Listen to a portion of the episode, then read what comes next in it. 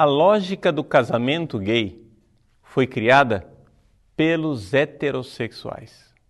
Esse é o tema do Parresia que eu gostaria de propor a você.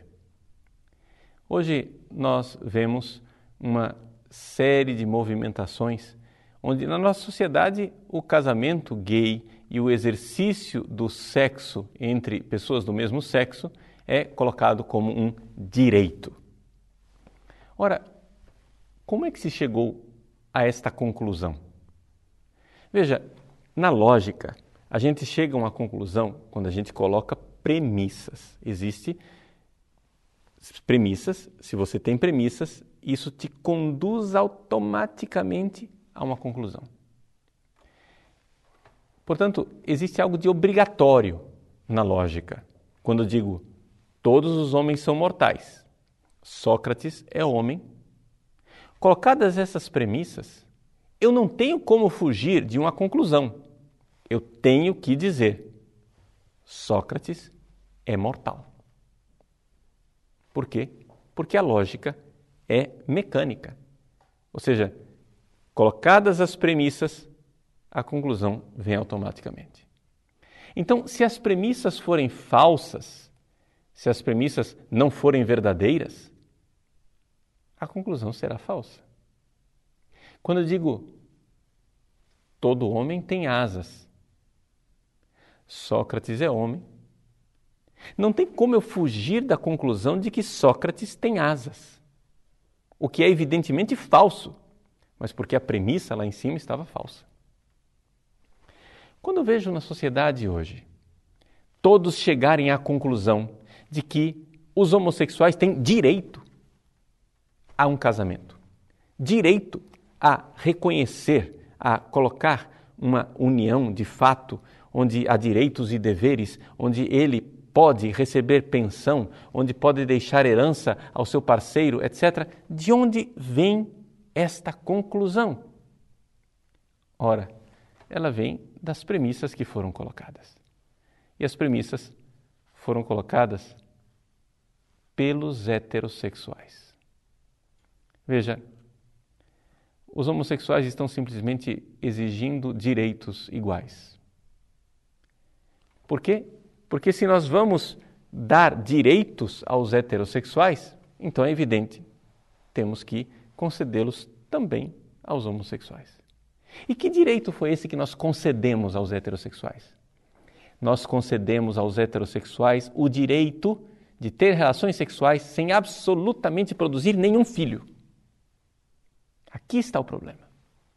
Quando você abre o número da revista Veja esta semana e vê na reportagem de capa que o número crescente de mulheres não quer ter filhos, que elas querem se casar, querem se unir, a homens, mas não querem absolutamente se abrir à vida. Nós estamos vendo aqui a mentalidade do homem moderno. O homem moderno separou sexo de procriação. Sexo é lazer. Sexo é diversão. Sexo é um parque de diversões onde eu escolho o brinquedo no qual eu irei entrar. Então, se eu entro no parque de diversões, eu sou livre para escolher os brinquedos. Então, aqueles que gostam da roda gigante não podem impedir que o outro goste do trem fantasma. Seria uma discriminação. É parque de diversões. Se o sexo é área de lazer, então é evidente. Colocadas estas premissas, os homossexuais têm direito. Se um homem e uma mulher podem se casar e não querer ter filho algum, se um homem e uma mulher podem se casar e não se abrir à procriação, se eles podem fazer sexo contra a natureza, fazer todo tipo de posição sexual, todo o Kama Sutra, então por que é que eu vou negar aos homossexuais esse mesmo direito? A lógica é irrefragável. Ou seja, Colocadas as premissas, decorre a conclusão. A conclusão é compulsória, é obrigatória. Então, se nós estamos diante de uma conclusão absurda, de que Sócrates tem asas, talvez seria interessante nós revermos as premissas. Se nós, enquanto cristãos, estamos chocados que os homossexuais estejam aí reivindicando que eles possam ter uma parceria sexual não aberta à vida, que seja fonte de direitos e de deveres sociais, o que é que eu posso dizer? Vamos rever as premissas. Se a conclusão me parece absurda, é porque talvez as premissas não tenham sido corretas. Há 45 anos atrás, no dia 25 de julho de 1968, o Papa Paulo VI publicou uma encíclica profética, A Humane Vitae. Nessa encíclica, o Papa Paulo VI ele coloca a doutrina perene da Igreja de dois mil anos, o ensinamento que nós recebemos de Deus, de que a relação sexual tem duas características que são inseparáveis: a união e a procriação. Quando um homem se une a uma mulher, ele deve se unir a essa mulher e estar aberto à vida.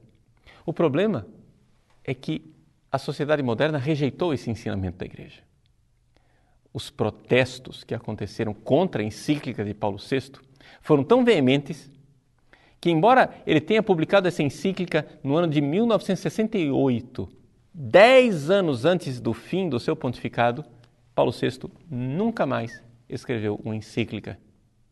Ele escreveu outros documentos, mas encíclicas não. Por quê?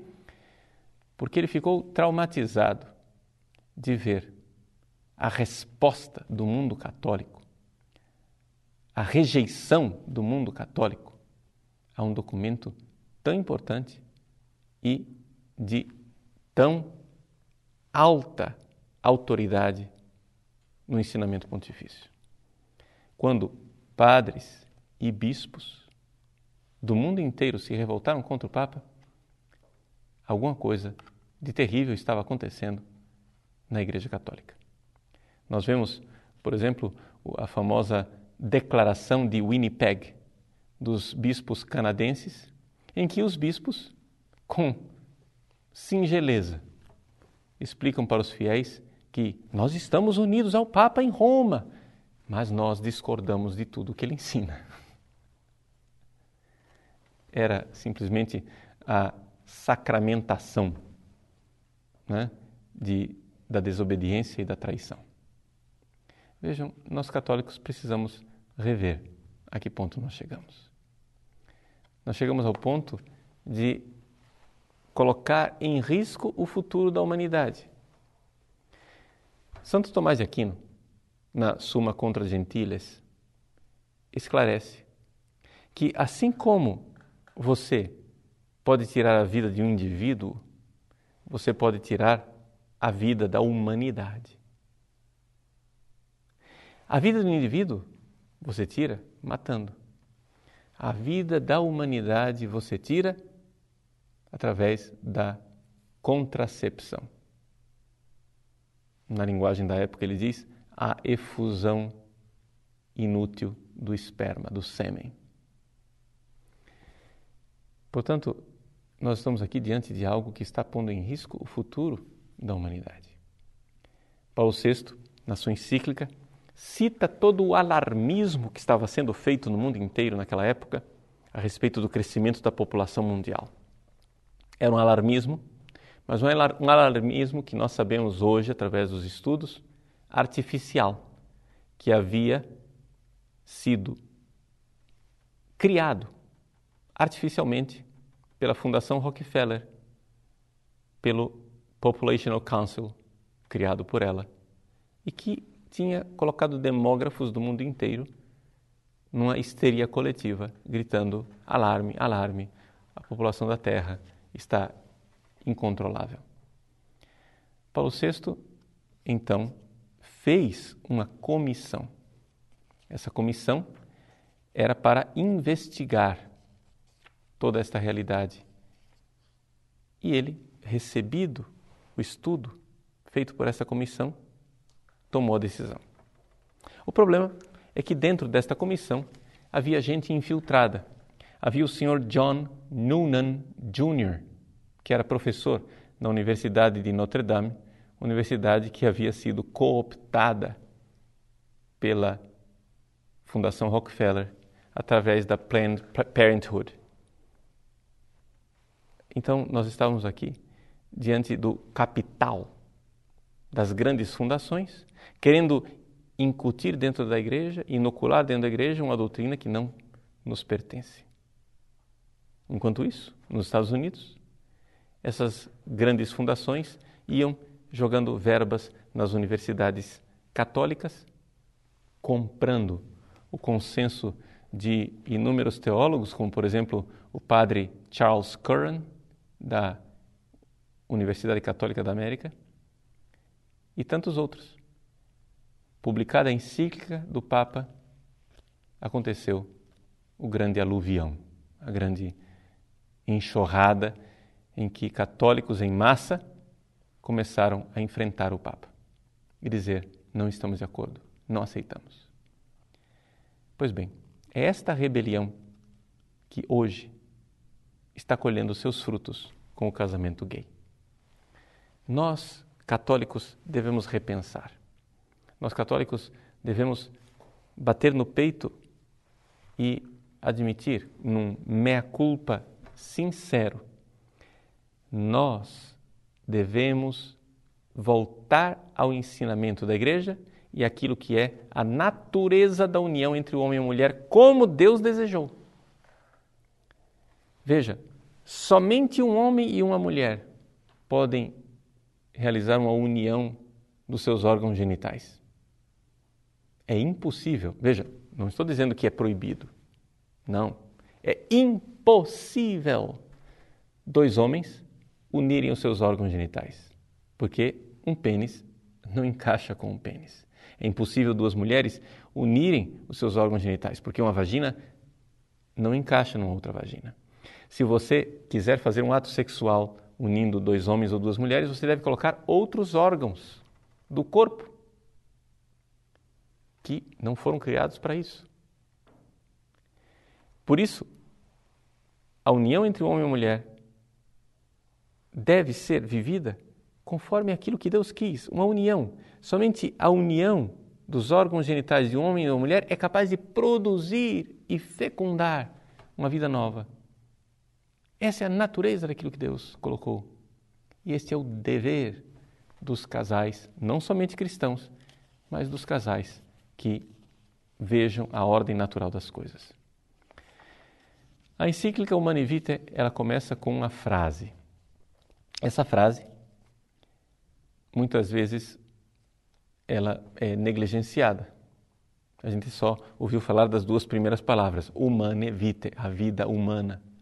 Mas essa expressão vida humana pertence a que frase? A frase é esta: O gravíssimo dever de transmitir a vida humana pelo qual os esposos, esposos são os colaboradores livres e responsáveis do Deus Criador, foi sempre para eles, para os esposos, fonte de grandes alegrias, se bem que, algumas vezes, acompanhadas de não poucas dificuldades e angústias. Vejam, o esposo e a esposa têm o gravíssimo dever de transmitir a vida. Então, nós estamos falando aqui do livre exercício da sexualidade como sendo um direito fundante. Não. Nós estamos falando de um dever. É o dever dos esposos de transmitirem a vida. É um gravíssimo dever. Esse dever, exercido, gera alegria, mas também gera, como admite o Papa, dificuldades e angústias. A igreja compreende essas dificuldades e angústias do casal moderno. Eu não estou fazendo esse parresia aqui para condenar você. Eu não estou fazendo isso daqui para dizer que você irá arder no fogo do inferno.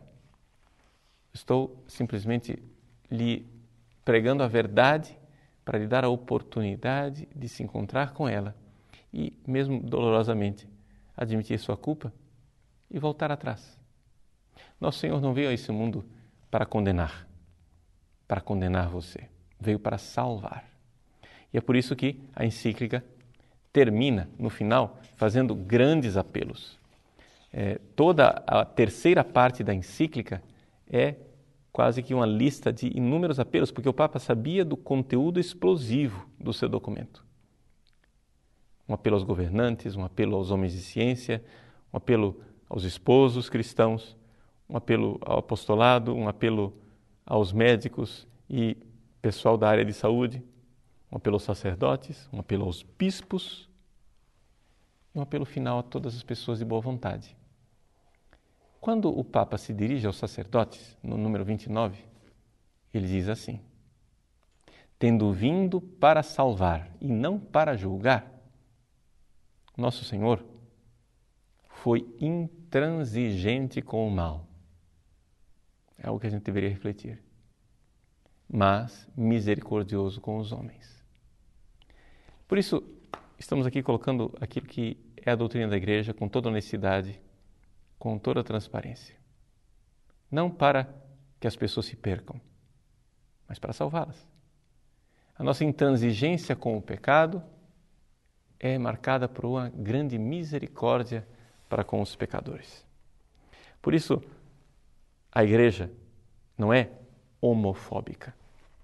A nossa doutrina e ensinamento sobre a sexualidade exige castidade verdadeira para todos, para os homossexuais e para os heterossexuais. Porque todos, seja qual for a sua fantasia sexual, só podem exercer a sexualidade dentro das normas do Criador, onde um homem e uma mulher se unem, abertos à transmissão da vida.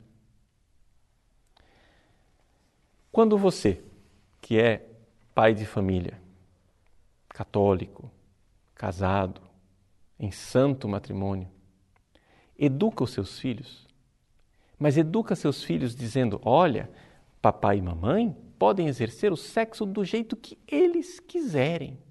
Porque tudo que existe entre um homem e uma mulher é lindo. Nós já tivemos vocês, já cumprimos nossa missão, tivemos um filho, dois filhos, e agora fechou a fábrica, cumprimos a nossa missão. Agora nós podemos continuar tendo relações sexuais sem nenhum problema, sem nos preocuparmos em estar abertos à vida, em gerar novos filhos, em ser generosos gerando novos filhos para Deus e para a sua igreja. Quando você diz isso ao seu filho, você está dizendo para o seu filho o seguinte: papai e mamãe podem exercer o sexo conforme suas fantasias e seus caprichos. Não se admire depois que o seu filho e sua filha crescidos cheguem a tirar a conclusão inevitável que se você pode dar asas às suas fantasias e aos seus caprichos, eles também poderão ser caprichosos e fantasiosos.